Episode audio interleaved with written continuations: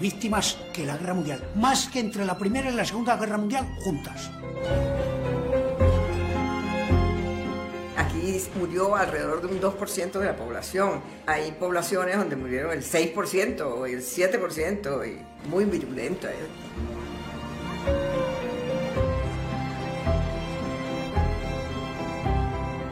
Se estima que en torno a 40, 50 millones de personas murieron en un breve periodo de tiempo, en unos pocos meses. Ya son muchos muertos, sobre todo en edades activas. El primero de todo fue un fracaso para la medicina, que ya se sentían, que ya tenían, conocían las bacterias, que ya empezaban las vacunas, y resulta que no. Como madre de todas las pandemias fue el origen de los virus de las pandemias posteriores. Esta gripe del 18 tiene un patrón diferente a las otras y mueren los jóvenes.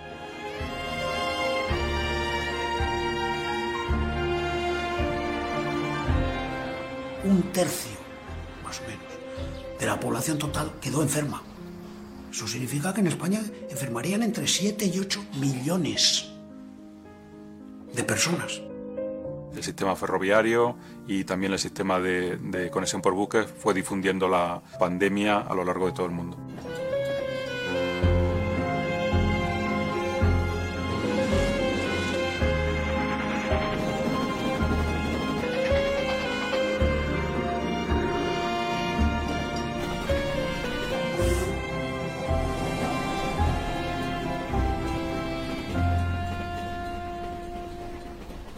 La gripe empieza en febrero en los Estados Unidos. Esa es la primera noticia cronológica que tenemos. Hay otras teorías sobre el origen, pero esa es la primera noticia que tenemos. Lo que hay con certeza eh, es la constancia de que en un campo militar de los Estados Unidos, un campo donde se concentraban gran parte de las tropas que iban a ser enviadas a Europa, es el principal foco conocido de difusión de, de la gripe. Y entonces empiezan a venir miles de muchachos de los campamentos militares de allá, muchísimos de ellos enfermos. Llegan a Europa y se produce la difusión masiva de la gripe en, en el continente europeo.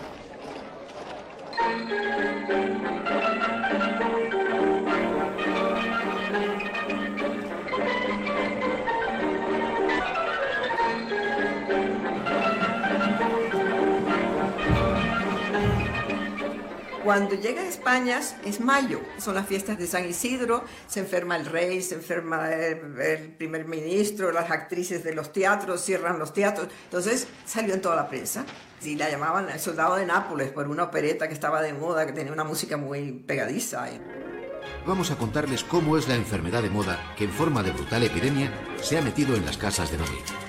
Y que por haber entrado en todas, absolutamente en todas, hemos dado en llamarle el soldado de Nápoles.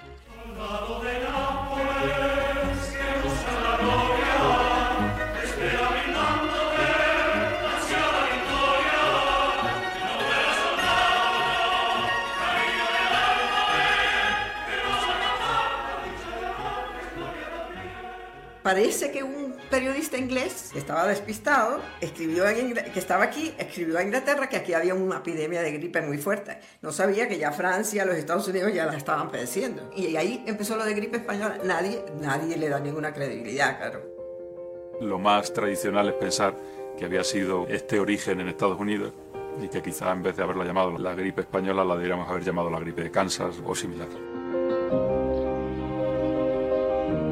El gran número de, casos eh, nuevamente de los soldados que regresaban a, a, casa, a Estados Unidos, a Australia, a otros países del mundo, pues eh, fue un poco el factor que permitió la propagación mundial de esta pandemia y llegó a todos los lugares del mundo.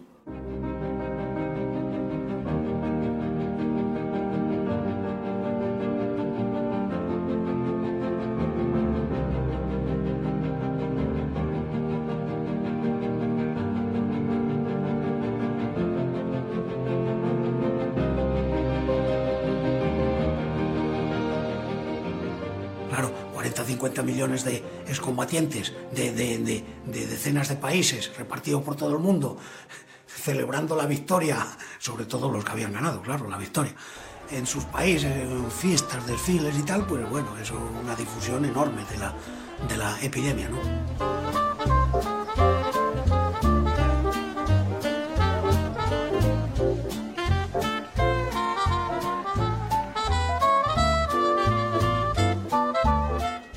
Otra hipótesis que se ha planteado desde un epidemiólogo famoso, que es John Oxford, él plantea que el virus ya estaba circulando en 1915 eh, dentro del continente europeo.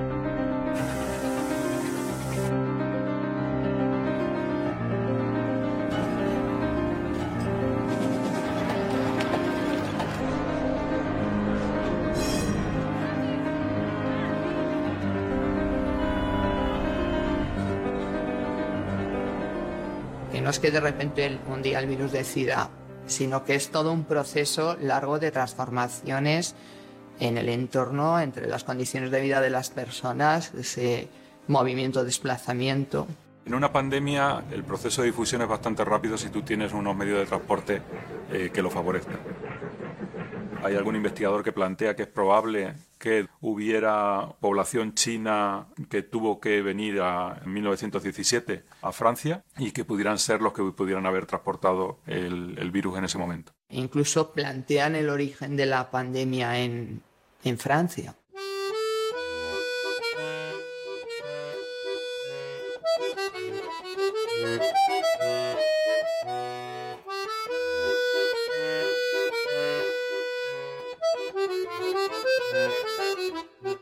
La gripe de 1918 la característica que tuvo es que no fue solo una ola concreta, sino que estuvo la gripe atacando durante diversas olas a lo largo de varios años. Son tres brotes, uno en la primavera de 1918, otro en el otoño de 1918 y el tercero, pues aunque hay diferencias de unos países a otros, pues más o menos en la primavera del 1919. Digo, la primera ola afecta, mmm, viene de Francia, afecta el centro del país. Madrid, sobre todo Madrid, fue impactada por esa primera ola que era más bien benigna. Desde hace días cunde en Madrid una epidemia que hasta ahora se presenta con caracteres de benigna, pero tiene justamente alarmados a todos los vecinos de la corte. La enfermedad, cuyos síntomas son generalmente vómitos, fiebres, diarreas y dolores en todo el cuerpo, es en el fondo algo semejante a la gripe o trancazo.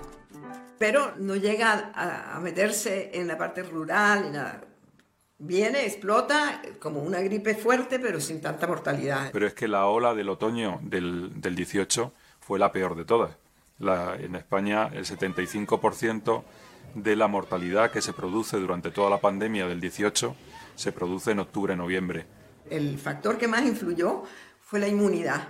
Es decir, aquellos que, que tuvieron la primera ola se salvaron en gran parte de la segunda. Y el otro factor es el nivel, el nivel de vida de, de las provincias.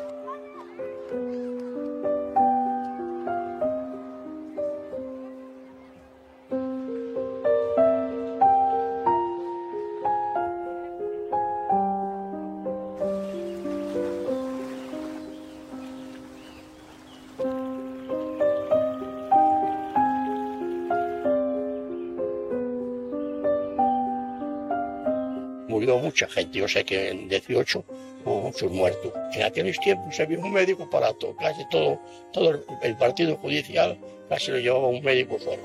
Se llama el doctor Cebreiro. Cobraba muy poquito. Era un doctor muy humano. A los pobres no les cobraba nada. La gripe del 18 continúa eh, en el otoño del 18 continúa en la primavera del 19. Hay una tercera ola al principio del invierno de 1919, que también fue mala, pero ya la mayor parte de la gente estaba inmunizada. En junio, más o menos, de 1919, aquello ya desaparece lo que son estos, este conjunto de tres brotes. En 1920 vuelve otra, que aquí en España fue, causó bastantes muertes, pero ya entre los niños, los que no estaban inmunizados.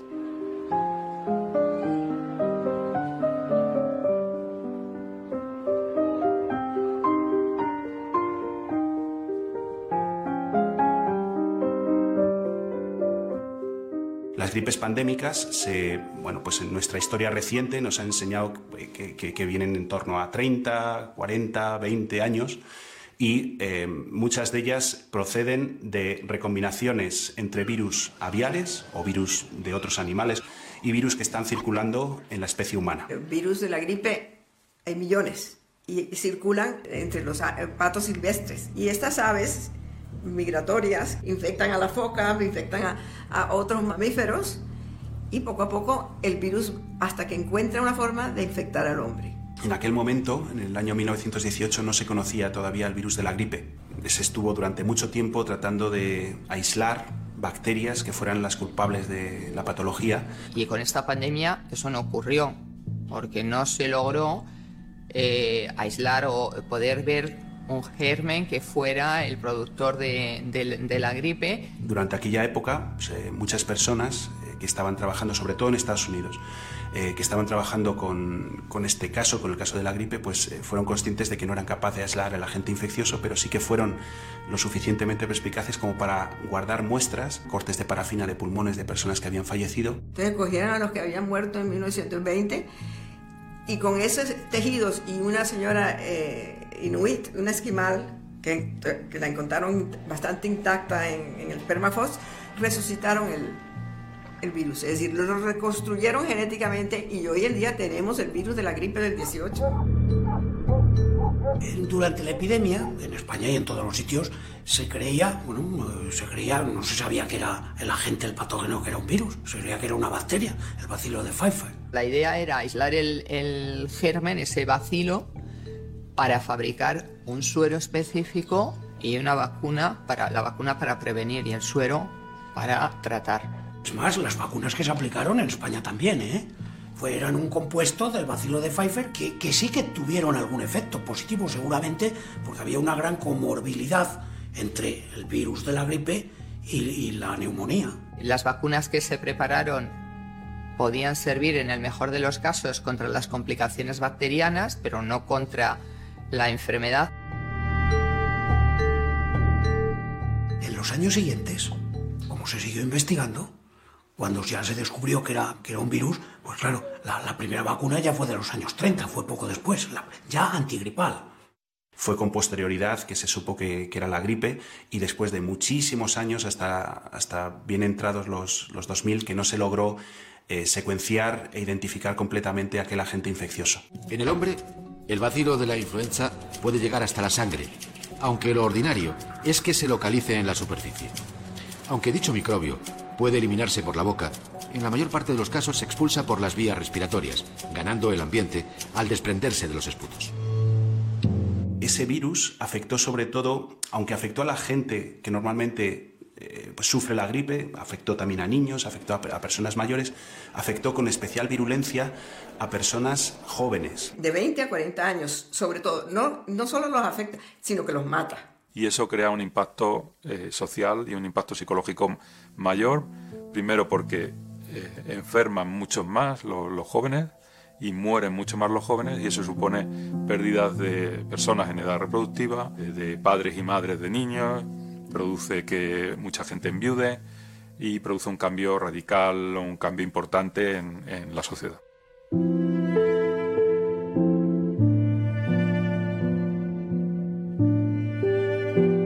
Mi hermana tenía tres años, la que ha sobrevivido, y cayó, claro, con la gripe, pero después de ella había un niño de dos y otro niño de uno. Teníamos una niñera y todos cayeron y murieron los niños y la niñera. Los tres el mismo día, lo recordaban mis padres con un terror horrible. La gripe española, de alguna manera, estaba afectando a personas que no tenían nada de inmunidad frente a esa gripe, pero es posible que personas ya de pues por encima de 40, 50 años, hubieran sufrido alguna gripe anterior y que de alguna manera tuvieran su sistema inmune preparado para luchar contra ella. No así las personas más jóvenes. Tiene también que ver eh, con las gripes anteriores, con este caso con la gripe de 1889-90. Parece inferirse de esa conexión que aquellas personas que pasaron la gripe de 1889-90 tenían algún tipo de protección respecto a la gripe del, del 18.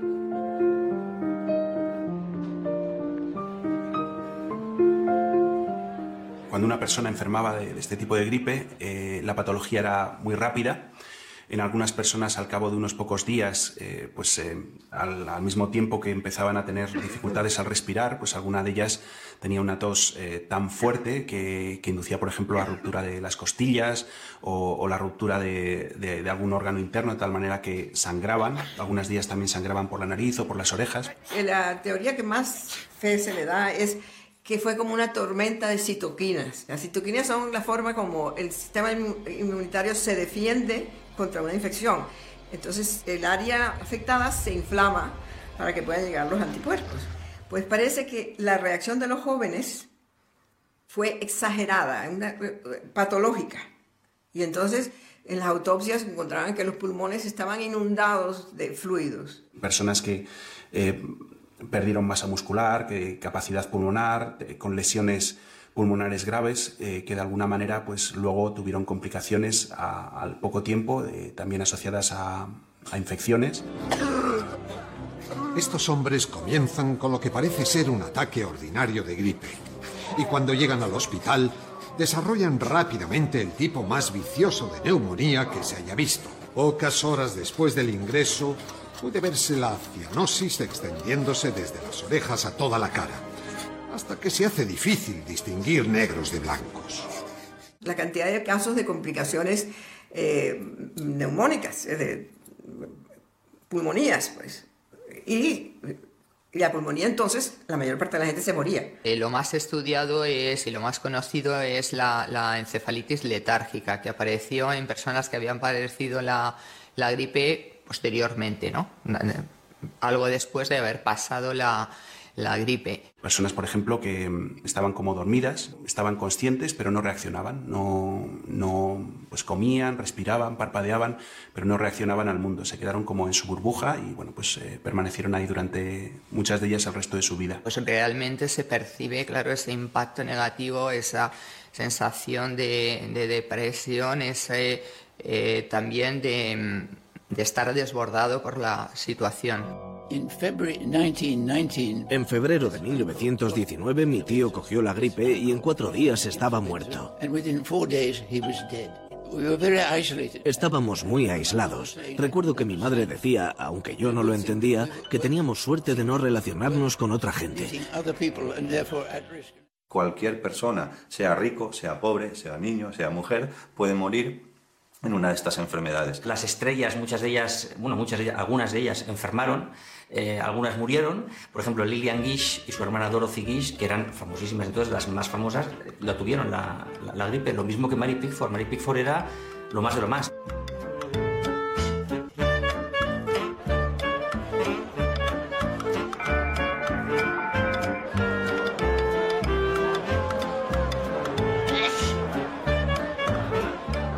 Estornuda para, digamos, poder pasar, ¿no? hay gente, entonces, para poder entrar a un sitio, poder pasar, empieza a estornudar encima de la gente. Pero ella lo hace como un gag cómico en el, fondo. Eh, morir, morir, murió pues una estrella hoy olvidada, que no conocemos, a lo mejor no la conocemos porque murió y no pudo desarrollar más carrera, que era Harold Lockwood. Aunque el impacto fue mayor en, gente con menos recursos, varios de los que participaban para redactar el Tratado de Versalles durante la Primera Guerra Mundial fueron afectados ellos directamente o sus familiares. Bueno, también Clemenceau y Lloyd George, el británico, también tuvieron la gripe. El Kaiser también, por supuesto. Pero, pero los tres de la Conferencia de Versalles la cogieron. Y el más grave, Wilson. Por ejemplo, el pintor eh, Monk el noruego Munch, él también fue afectado y él se pinta. Se levantó un día de la cama, hizo un autorretrato enfermo de gripe, que así tituló. Él está enfermo, pero el cuadro en sí entero es un cuadro de enfermo. Se ve la melancolía, la tristeza, ese, ese sillón amarillo en el que se sienta, la curva que forma su cuerpo envuelto en una bata. No se ve que haya sido una habitación de enfermo, pero sin embargo está la enfermedad presente pero que en el fondo lo que estaba mostrando esa obra era como, como digamos, una renovación, unas ganas también de, bueno, de una nueva vida. Un poco después sale de la gripe española y se hace un autorretrato, esta vez en azul en vez de en amarillo, eh, es tremendamente expresionista, en la que se ve en su rostro, en un atrevidísimo primer plano, los estragos que la enfermedad le ha causado.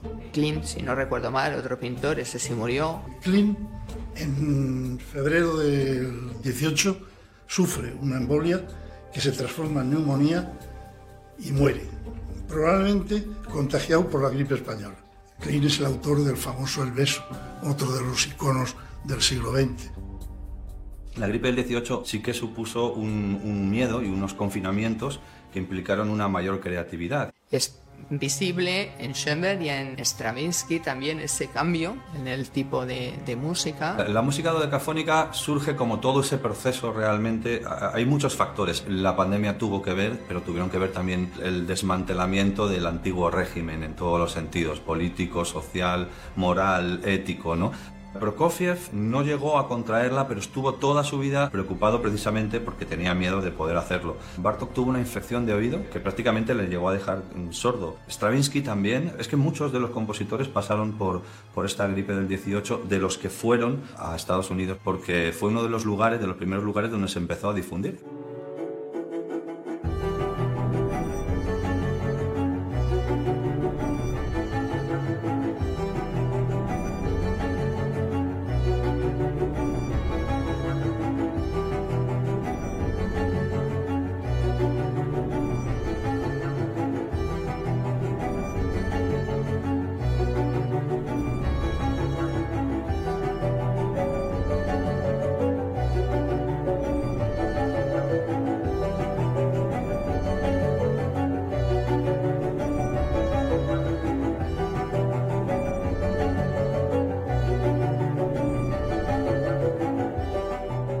La epidemia empieza en los Estados Unidos, pero marcha del centro del país hacia el este, porque con todos los soldados que están embarcando. Y llega a, a California mucho más tarde. Y entonces las autoridades del este le escriben a los del oeste. Le dicen, cojan a sus carpinteros y pónganlos a hacer ataúdes para que no se les apilen los muertos. En ese momento no había antibióticos, la penicilina no aparece hasta 1945 que se empieza a usar y lo que se utilizó son variados tratamientos para atender a los síntomas. Tratamientos paliativos, eh, trataban de, bajar la fiebre, tratamientos eh, antibacterianos con antibióticos, salvasan, tratamientos que en principio no iban a afectar al virus, eh, iban un poco tratando de aliviar, en caso de que el paciente tuviera una, pues una sintomatología muy grave, aliviar esa, esa angustia de, de no poder respirar. O sea, medidas, digamos, de tratamiento sintomático que decimos y de soporte general, ¿no? Yo me acuerdo que se hablaba mucho de, de, aquella gripe, porque yo era pequeña entonces, pero sí recuerdo que fue una cosa muy, muy mala. No había seguridad social, ni muchísimo menos, y teníamos cada uno un médico particular. Cuando te ponías mala, llamabas a ese médico y era el que te atendía. Y sobre todo nos hacían sudar, que con el sudar ya lo, lo arreglaban todo. Porque yo creo que en aquella época hasta los médicos no sabían lo que era aquello. Mi padre me contaba, y mi tío también me contaba, de que una de las cosas que les hacían a los niños, les metían en habitaciones cerradas, les echaban la, el zotal, les echaban agua y bueno, pues de esos vapores pues pensaban que los niños iban a de alguna manera estar más preparados y a, y a no infectarse. Se utilizaron muchos recursos, pues la quinina, pues que ya se había utilizado contra otras fiebres, ¿no? O contra la malaria. Se incorporó, por ejemplo, como novedad eh, la aspirina de Bayer. Y luego, pues medidas de aislamiento, tratar de que las personas no se juntasen en espacios eh, comunes a niveles muy. que se agolpase mucha gente, tratar de llevar mascarillas, eh, fomentando, por ejemplo, que las personas antes debía de ser bastante común, pues el tema de escupir el suelo, pues eh, que no escupiesen. La gripe, de todas maneras, hoy en día tampoco tiene un, remedio, es decir, que lo que mejor es que te cuiden, que te metan en una habitación aireada, que te den bien de comer. Para mucha gente eso no era posible. Lo que teníamos era la beneficencia municipal. Pero claro, esa estaba destinada a los pobres, a las personas calificadas como pobres de solemnidad. Quien tenía dinero, pues iba a ese médico al que pagaba y ya estaba. Y el grupo de personas que no iba a entrar dentro de esa beneficencia, si podía, pagaba esas sociedades comerciales que le cubría la atención médica, farmacéutica y si moría, pues también el entierro. Aparte de las casas de socorro que atendían fundamentalmente a, personas con bajos recursos, estaban los centros hospitalarios. La capacidad que tuvieran estos hospitales se veía más que superada. Se requirió el establecer pabellones Docker, traído, digamos, del ámbito de, la medicina militar. En el Instituto de Salud Carlos III, en, en, esa zona, hubo que instalar hospitales de campaña. No había suficientes hospitales ni suficiente nada. La gente lo vivió y el que le tocó morirse se moría. Hubo dificultad para tener médicos disponibles. De hecho, se utilizó a los estudiantes de medicina del último año, o sea, se, buscó tratar de cubrir esas necesidades. En Madrid y en otras ciudades, el gobierno permitió que médicos y enfermeras jubilados, eso sí, remunerados, sirvieran para asistir a los enfermos en las epidemias que entonces se iba a la casa socorro y nos atendían muy bien. Se jugaba en la calle, a, la comba, había todo, se jugaba, eran otros juegos, otras cosas. Las autoridades médicas, sobre todo, y algunas militares, pero sobre todo las autoridades médicas, sí que señalaron los problemas y las medidas que había que tomar. Pues se implementaron medidas que se vienen aplicando desde mm, con pequeñas variaciones desde las epidemias de peste que asolaron Europa. Confinamiento y distanciamiento físico y social ¿eh? como medidas básicas. Y después, claro, todo lo que eso trae aparejado de, de, freno de la economía. Otras medidas que se tomaron, desinfecciones, desinfecciones no solo de mercancías, sino también de las personas. Por ejemplo, limpieza de las calles en las localidades o donde llegaba el tranvía. Generalmente coincidían los políticos del momento en que había que tomarlas porque también había que mostrar a la población que se estaba haciendo algo. En los Estados Unidos tomaron medidas, por ejemplo, la mascarilla, que aquí no, no se vio. Porque fue más propio, se utilizó más en, digamos, ámbito anglosajón. Eh, estuvimos más centrados en el lavado de manos, que es muy importante, claro, y en otras medidas que esa entonces suele estar relacionado con esa tradición cultural y también científica.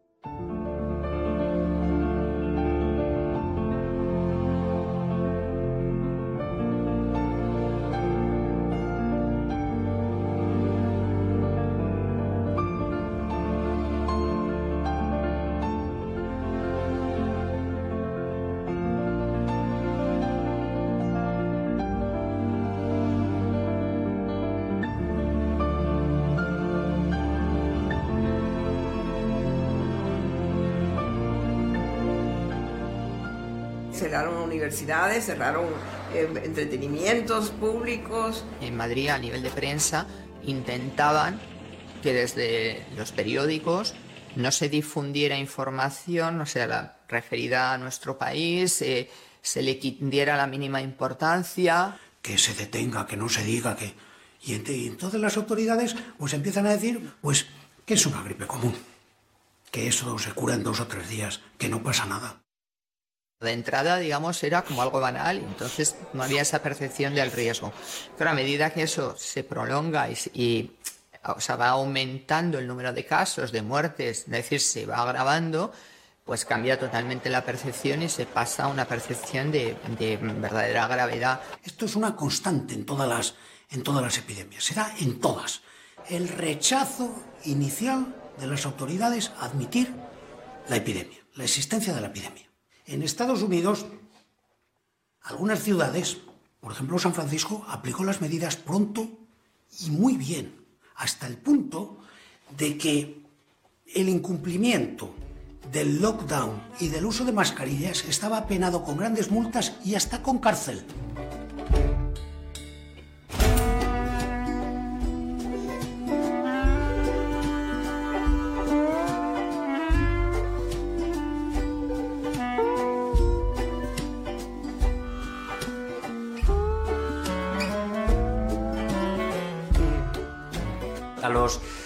Actores, estrellas o gente más conocida mm, no, no, les gustaba llevar mascarilla, les quitaba de alguna manera ese glamour que tanto exigía la gente en aquella época. Eh, las estrellas, digamos, masculinas, entre comillas, más masculinas, pues eh, tanto por decisión propia como por decisión del estudio de la compañía que lo sustentaba, no les gustaba, esto es una cosa increíble, no les gustaba que tuvieran la mascarilla porque les quitaba hombría, les quitaba masculinidad, era como decir, este señor necesita una mascarilla con lo superhéroe que parece que es en las películas.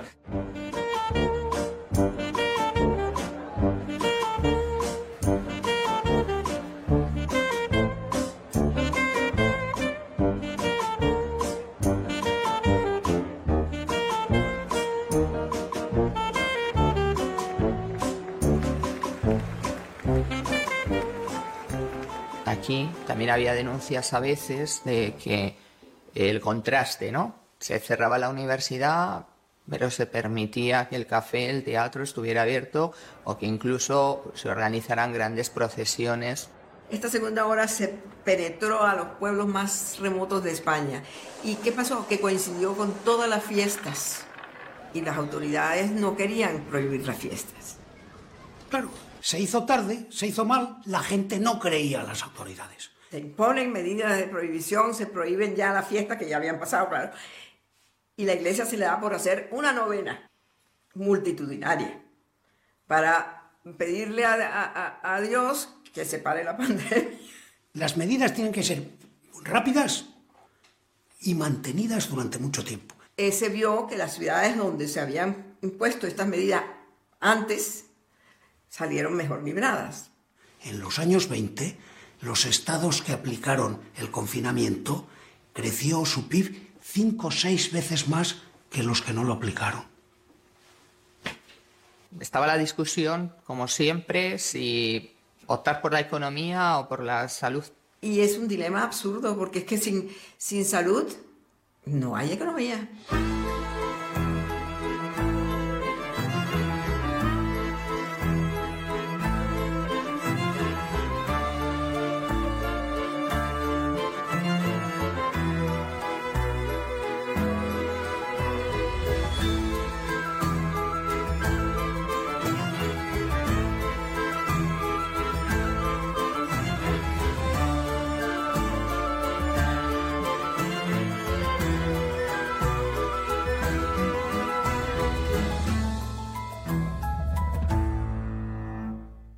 La gripe de 1918-19 fue eh, la- una expresión de, de la muy compleja coyuntura de ese momento, ¿no? Eh, de esa confluencia de Primera Guerra Mundial, de crisis económica profunda, crisis política y crisis social importante. Naturalmente que tuvo que afectarnos. Padres de familia muertos, absentismo violento, consumo cero. Hubo muchísimas dificultades, muchísimas dificultades. Claro, una economía de guerra, pues naturalmente, bueno, y los países europeos se endeudaron con Estados Unidos, que era el principal acreedor, acreedor en miles de millones de dólares. El principal eh, Gran Bretaña, Gran Bretaña a su vez prestó a Francia y otros, Francia a otros, Francia quedó endeudado con todos, un un desastre. Pero España fue neutral y a España le vino económicamente muy bien. Por ejemplo, España sí que va a vender las mercancías aprovechando esa necesidad y esos mercados que se abrían ante la situación de la guerra mundial. Claro, como los otros países en una economía de guerra no podía producir para comer, sino para disparar bombas y material de guerra, ¿no? Pero claro, eso significó, digamos, desde el punto de vista de la macroeconomía, un enriquecimiento, pero a nivel de la ciudadano de a pie implicó menos recursos y la elevación de los precios. Porque los precios sí que es verdad que empezaron a subir en España desde el año 17, pero en el 18 dieron un salto todos los índices de precios. Y el mayor periodo de todo el primer tercio del siglo hasta la guerra civil, hasta el 36, de aumento del índice de precios es el del 18 al 20. Qué casualidad, los tres de la pandemia. Los distintos ayuntamientos tuvieron que establecer, pedir créditos o establecer créditos o pedir la, ayuda al gobierno para poder, por ejemplo, el Ayuntamiento de Madrid, para poder comprar trigo a Argentina, para poder fabricar pan, eh, para poder comprar medicamentos. Y sin embargo, el campo no se quejó y era el que peor estaba. Pues los agricultores, los que mantenían la explotación bien, pero muchos enfermos. Bueno, que si llegó y creo que murió muchísima gente. Allí todos eran labradores. Y el médico Estaba en un pueblo para tres o cuatro pueblos. Y claro, cuando llegaba al último ya se había muerto la mitad. Gente que murió en el pueblo, que se quedó eh, casi en blanco. Mucha gente. Los campesinos que tenían que cuidar de las vacas, que tenían que recoger la cosecha, muchos de ellos morían por eso, porque hacían demasiadas cosas, hacían, salían a trabajar, etcétera, etcétera. La población tenía dificultad también para llegar a tener pues carbón, para poder utilizarlo en sus cocinas. Sumado a eso, viene una enfermedad que impacta mucho, que te mantiene en cama y te puede conducir a la muerte. Continúa extendiéndose por Madrid la epidemia de gripe que hoy ha entrado en casi todas las casas del vecindario, produciendo numerosas bajas en las oficinas del Estado, redacciones de periódicos y en general en centros donde se aglomeran muchas personas. En España, desde luego, sí que hubo en los años 20 un gran crecimiento en obras públicas, en un aumento de la industria y de los servicios. Es en, la década de los 20 es cuando cae el peso, cae, sigue siendo mayoritario, pero cae por fin, después de casi prácticamente un siglo, el peso relativo de la agricultura en mano de obra y en el PIB español. La, economía norteamericana en los años 20 cambió enormemente, las grandes cadenas de mercado, el gran consumo, la... pero si eso es efecto, en alguna medida, de la gripe o de, la expansión económica eufórica de los felices años 20, pues eso es muy difícil, eh, digamos, precisarlo. Lo que hizo esta gripe en realidad fue, digamos, un punto a favor, un punto enorme a favor para que los grandes se comiesen a los pequeños. Y esto fue aprovechado por especialmente Adolf Zukor, que era uno de los pioneros de, Hollywood, los primeros que llegaron a Hollywood, em, y, su estudio que era Paramount Pictures. Lo que hay constancia es que Adolf Zukor hizo su agosto ¿no? con esto, es decir, se benefició de todos los pequeños eh, cines o pequeñas eh, distribuidoras incluso o, exhibidores para eh, absorber a todos estos pequeños y hacer una cadena, empezando a crear ese monopolio. La era de los grandes estudios se logró ese esplendor porque tenían un monopolio que luego se acabó.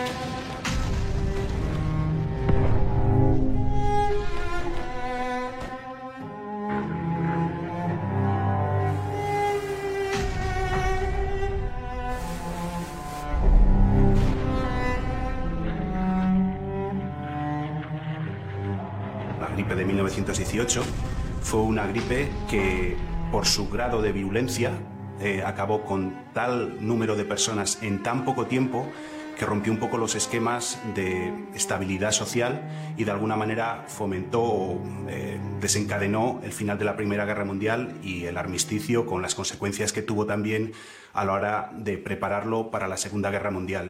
Hay un investigador sudafricano que tiene esa hipótesis, que la gripe del 18 afectó a la guerra en su conjunto y que pudo determinar también la forma en la que finalizó la guerra. El ejército estaba debilitado porque la mayor, pues una gran parte estaba enfermo. Había que meter a todos los enfermos con los heridos por esas carreteras llenas de barro y de obstáculos y no sé qué. Los, enfermos eran un, problema estratégico. Es decir, que sí influyó en la guerra el que las tropas, un gran número de tropas eh, estuvieran enfermas, que no pudieran ir al combate, el, gran número de bajas, el gran riesgo que corrían los dos ejércitos eh, a la hora de, enfrentarse y no tener en sus líneas de frente el número de soldados que estarían dispuestos a pelear. Pero ¿por qué los mandan sabiendo que estaban enfermando tanto? Los mandan porque Alemania se preparaba para dar una última eh, eh, ofensiva esa primavera. No querían contar que tenían la mitad del ejército en la cama, ninguna de las, de las potencias que estaban en la guerra. La distribución espacial que se ha producido de la gripe en, el caso de España tiene mucho que ver con el flujo de población que se produce, por ejemplo, de portugueses que vuelven de la guerra mundial y las zonas por donde van pasando son zonas que están muy afectadas sobre todo en la segunda ola. Hay que recordar que España mm, efectivamente no fue un país beligerante en la Primera Guerra Mundial, pero España en esos años mantenía una guerra muy importante, que era la, la guerra o las guerras de Marruecos. Muchos de los militares estaban en Marruecos, de los soldados, de los reclutas. Todavía no se sabe si murieron por acción, la acción bélica de la misma guerra, por efectos de la enfermedad, tuberculosis, malaria en Marruecos, por ejemplo, o si murieron por efecto de la epidemia de gripe del, del 18 al 20.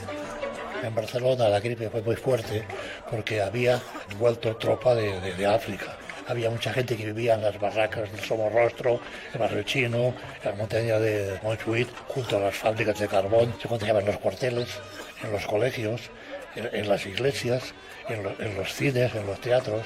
Por el paralelo y barrio chino había muchísimos, ¿cómo se llama?, de cabarets. Había mucha gente, entonces la gripe se contagia persona a persona. Y claro, en la época del 18 esto era todavía mucho más pobre.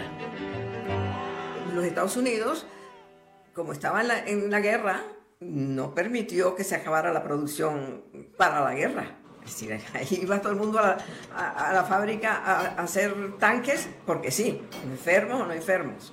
Eh, decía que no había problemas. Es más, el 28 de septiembre, en lo más alto de la epidemia, prepara el gran desfile del préstamo, la Liberty Loan Parade varios miles de manifestantes, marines, enfermeras, bailarinas, músicos, etcétera, desfilando por todas las calles y varios cientos de miles aplaudiéndole por la calle. Hasta ese día había habido 30, 100, 40, 100 enfermos en Filadelfia. A los tres días explotó.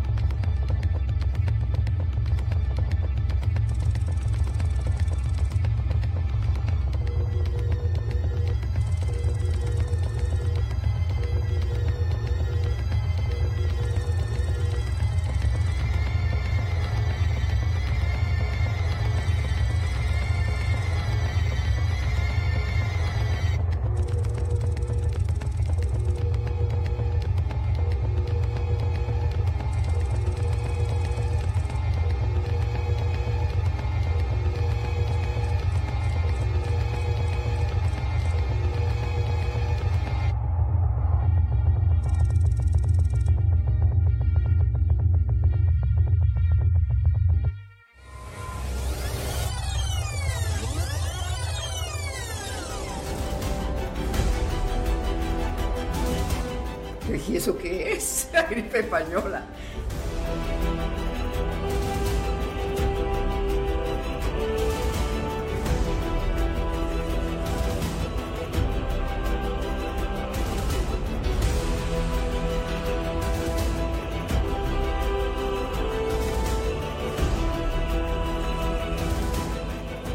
Desde el año 2000 aproximadamente, 2000 poco, se ha empezado ya escribir mucho, sobre todo por ahí fuera, ¿verdad? Pero también en España. Ni mis padres me hablaron. Mi papá era médico, entonces cuando le dije, oye papá, me dijo, ah, sí, por Bogotá pasaban los carros de mula a recoger a los cadáveres en la calle. La sociedad española y la sociedad en general mundial viene de, de un periodo en el que la mortalidad es normalmente alta. Se les morían eh, cuatro de cada seis hijos que nacían, es decir, que era una cosa muy, muy terrible, la, tenían una presencia constante de la muerte, la esperaban. Y yo creo que por eso pasaron página. Había pasado cuando yo era joven. Mi padre solo decía, cuidado con la gripe, que ha habido una gripe malísima, que ha muerto muchísima gente. No os descuidéis, no cojáis frío. Y luego hay una circunstancia evidente, que es la Primera Guerra Mundial. Es un hecho que involucra a muchos países, que tiene un significado mucho más uh, icónico, si se quiere poner de esa manera, y la gente pues eh, tiene más en la memoria la guerra y, el, y, los eventos de la guerra que una enfermedad más de las que ha habido eh, durante ese periodo de tiempo. La Primera Guerra Mundial es la primera vez en la que nos damos cuenta que se puede dar un conflicto en ese grado. Y, después de esa Primera Guerra Mundial, de repente llega una, curiosamente, una de las eh, primeras pandemias que se acercan a la globalización. Fue un olvido, yo creo que voluntario. Si a ti se te matan a tu hijo en, en la guerra, pues es, lo glorifican. Europa está llena de, de, monumentos para los muertos de esa primera guerra. Y muchos de esos muchachos que están enterrados en estos cementerios multitudinarios murieron de gripe. Entonces esas cosas pues no, no las mencionan los libros de historia. En 1918 la gripe llegó a los cuarteles de la Armada en Devonport. Murieron cientos, caían fulminados. Amanecí en el gimnasio. El hospital del cuartel estaba a tope, así que nos llevaban al gimnasio. Éramos muchos enfermos y nos fumigaron. Calentaban unos tanques llenos de desinfectante Jace con un tubo conectado, de modo que salía una gran nube de vapor. No veías nada. Llegué a pensar que nos querían gasear para librarse de nosotros. No recibíamos muchas atenciones de las enfermeras. Éramos tantos, ¿sabe? Fue bastante aterrador. Claro, en el pasado estoy hablando de las pestes del siglo XVII o del XIV al XVII. Como había una cada 10 o cada 5 o cada 14 años, pues ¿para qué, ¿para qué recordar la de hace 14 años si tienes otra y la vas a tener? Las dos pandemias que estuvimos después, que fueron la del 58 y la del 69, los virus que los provocaron tienen componentes genéticos del de original de la gripe del 18. Ya mutado, ya mucho más ya, ya no causa el, el horror de entonces. Se ha creído durante mucho tiempo, ya desde mediados del siglo pasado, que la época de las grandes epidemias se había acabado, que ya no iba a haber. Sin embargo, la realidad ha sido diferente. Y, y, entonces aparece la fiebre de ébola o la legionelosis y luego aparece el SIDA. Ese virus nunca se fue. Es un virus que ha sabido eh, sobrevivir a todo parece que con más frecuencia, cada vez con más frecuencia, se pueden estar sucediendo este tipo de episodios, porque se han roto equilibrios, porque se ha degradado bastante las condiciones de vida de la, de la población a nivel mundial. Todos esos son elementos que ayudan y facilitan que se pueda producir este tipo de fenómenos. Por eso, desde hace muchos años se está diciendo, hay que estar preparado. Viene una pandemia. Y lo siguen anunciando que va a haber más de gripe o de coronavirus o de algunos de los varios cientos de miles de virus que corren por ahí. Es verdad que, que la, el impacto fue tremendo porque desde el punto de vista demográfico, porque se calcula que produciría entre 50 y 100 millones de muertos en el mundo. Es difícil de estimar exactamente el número de muertos porque en muchos de los países que fueron afectados no existe o no existía en ese momento un registro de mortalidad eh, fiable. Tienes que controlar no solo aquellas personas que fueron diagnosticadas con gripe, que no fueron eh, ni siquiera la, la, gran mayoría. Tienes todos aquellos que mueren por neumonía, bronconeumonías y otra serie de enfermedades, diagnósticos que habían sido provocados por la gripe. ¿Que puede volver a aparecer un virus? Pues sí, los virus en general no matan a las especies, eh, matan animales de esas especies. Tenemos la suficiente variabilidad genética y la suficiente capacidad de haber recordado o de tener un sistema inmune eh, amoldado a cosas parecidas a ese posible virus que, infecte, que, que, que, tenga esa patogenicidad, que siempre va a haber alguien que sea capaz de sobrevivir a esos virus. Todas las epidemias en la historia siguen una secuela idéntica. Empiezan por la negación pasan por la resignación y acaban en el olvido.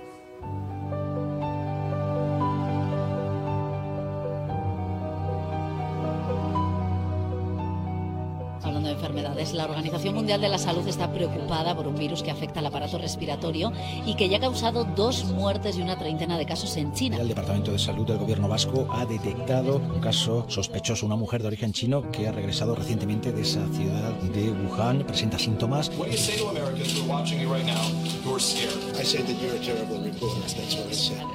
de las mascarillas. Sí que puede ser interesante en los pacientes con sintomatología y eso las autoridades sanitarias lo indicarán. Para decretar el estado de alarma en todo nuestro país, en toda España, durante los próximos 15 días. Es cuestión de acostumbrarnos, yo creo que al principio, ¿sabes? Y luego ya, lo que pasa que claro, con el verano ahora y todo... Ahora se ve más gente, yo estoy en la calle, pues estoy viendo más gente.